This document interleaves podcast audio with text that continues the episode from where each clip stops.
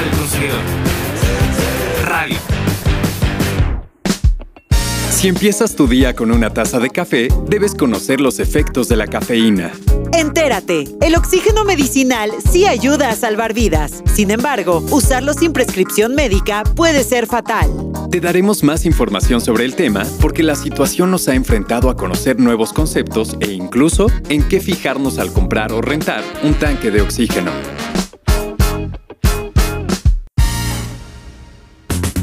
Para que tengas un consumo saludable del café, te conviene escuchar esta cápsula. ¿Sabes qué pasa cuando tomas café? Contrario a lo que se cree, la cafeína no da energía, solo esconde los síntomas del cansancio. Esto se debe a que uno de sus granos posee más de mil componentes que le dan su aroma y sabor característicos y uno de esos componentes es la cafeína una sustancia amarga y estimulante que en exceso puede ser perjudicial para tu salud. Se calcula que el límite diario recomendado de ingesta de cafeína en adultos sanos es de 400 miligramos. Pero esta cantidad no es fija, ya que la tolerancia a la cafeína es diferente en cada persona, pues depende de algunos factores que intervienen en la reacción del organismo a esta sustancia y de qué tan acostumbrado se está a ella. En general, una taza de 200 mililitros de café soluble instantáneo, utilizando una cucharadita, puede tener 87 miligramos de cafeína y en el caso del descafeinado, solo 4 miligramos. Por lo tanto, el consumo del café no puede separarse de los efectos de la cafeína en el organismo y esta es la razón por la cual no se recomienda a menores de edad ni durante el embarazo y lactancia. El principal efecto es que bloquea la regulación del sueño. Y si consumes mucha cafeína, podrías tener ansiedad, insomnio, irritabilidad, náuseas, nerviosismo, aumento en la presión arterial, dolor de cabeza, falta de concentración, frecuencia cardíaca acelerada, sensación de tristeza, malestar estomacal o acidez, pues hace que se libere más ácido en el estómago. También es diurético, lo que significa que perderás agua, sal y calcio por medio de la orina. Sé cuidadoso. Las personas que deben evitar el café son quienes padecen ritmo cardíaco rápido o irregular, hipertensión, reflujo, gastritis, ansiedad, depresión, migrañas o dolor de cabeza crónico. Conoce la cantidad de cafeína, el precio aproximado y la calidad de los cafés solubles en la revista del consumidor número 527. Recuerda que solo con información podrás tener un consumo saludable.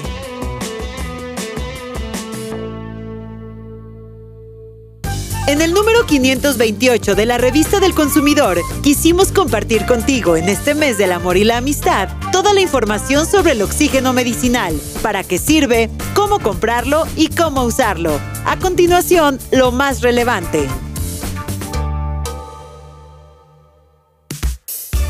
Imaginar que un tanque de oxígeno contiene aire puro y es benéfico para cualquier persona, especialmente para quienes padecen COVID-19, es un grave error. La automedicación de oxígeno puede ser fatal, pues representa un factor de riesgo de paro respiratorio, intoxicación o fibrosis pulmonar. Como te habrás dado cuenta, tener información sobre los cilindros de oxígeno es de vital importancia. Estos contienen una mezcla de gases con 90 o hasta 96% de oxígeno y pertenecen al grupo de medicamentos llamados gases medicinales. El oxígeno es ampliamente recetado a pacientes ventilados mecánicamente, pero es muy importante no administrarlo libremente, pues además de los riesgos antes mencionados, en concentraciones elevadas por periodos prolongados, ocasiona inflamación de las vías respiratorias. Asimismo, es común que se genere un exceso de confianza en las personas que presentan síntomas de COVID-19, retrasando una atención oportuna. Debemos tener bien claro que cada paciente es distinto y los médicos para poder determinar cualquier opción de tratamiento consideran no solo los niveles de oxígeno en la sangre, sino también los síntomas, el estado general de salud y los antecedentes clínicos. Ahora ya lo sabes, evita utilizar oxígeno medicinal si no es bajo prescripción médica y si es el caso, sigue las indicaciones al pie de la letra. En la Profeco estamos trabajando para evitar fraudes y abusos en la venta de oxígeno medicinal, pero también es importante que cuentes con información para saber en qué fijarte al comprarlo. ¿Sabes la diferencia entre un cilindro de oxígeno medicinal y un concentrador? Un tanque de oxígeno es un envase de forma cilíndrica, diseñado especialmente para contener oxígeno medicinal a altas presiones en forma de gas comprimido y se rellena cada vez que su contenido se acaba. Estos cilindros se fabrican en acero al carbón o aluminio de una sola pieza y tienen una válvula que se protege con un capuchón o caperuza protectora. Además, también hay otros tanques pequeños, conocidos como termos portátiles y otros llamados termos estacionarios. En cambio, un concentrador es muy distinto. Se trata de un dispositivo eléctrico que toma el aire de la habitación y filtra el nitrógeno, es decir, usa el aire ambiental, separa el oxígeno y lo concentra y almacena. Si tienes la necesidad de adquirir o rentar un tanque o un concentrador de oxígeno porque así lo recetó un médico para el tratamiento de un familiar, entérate de lo que estamos haciendo en la Profeco para evitar abusos. Hemos llevado a cabo diferentes acciones para que no seas víctima de una estafa ante el COVID-19 y contra la venta fraudulenta de oxígeno medicinal, en las últimas semanas se detectaron algunas irregularidades. Al realizar un monitoreo en páginas de Internet y redes sociales que ofrecen este medicamento, identificamos incumplimientos a la Ley Federal de Protección al Consumidor y se han logrado dar de baja más de mil direcciones electrónicas conocidas como URL. La mayoría corresponde a perfiles del Marketplace de Facebook. Las faltas más comunes fueron no contar con domicilio, números telefónicos o algún medio de contacto, no exhibir precios o ser excesivos.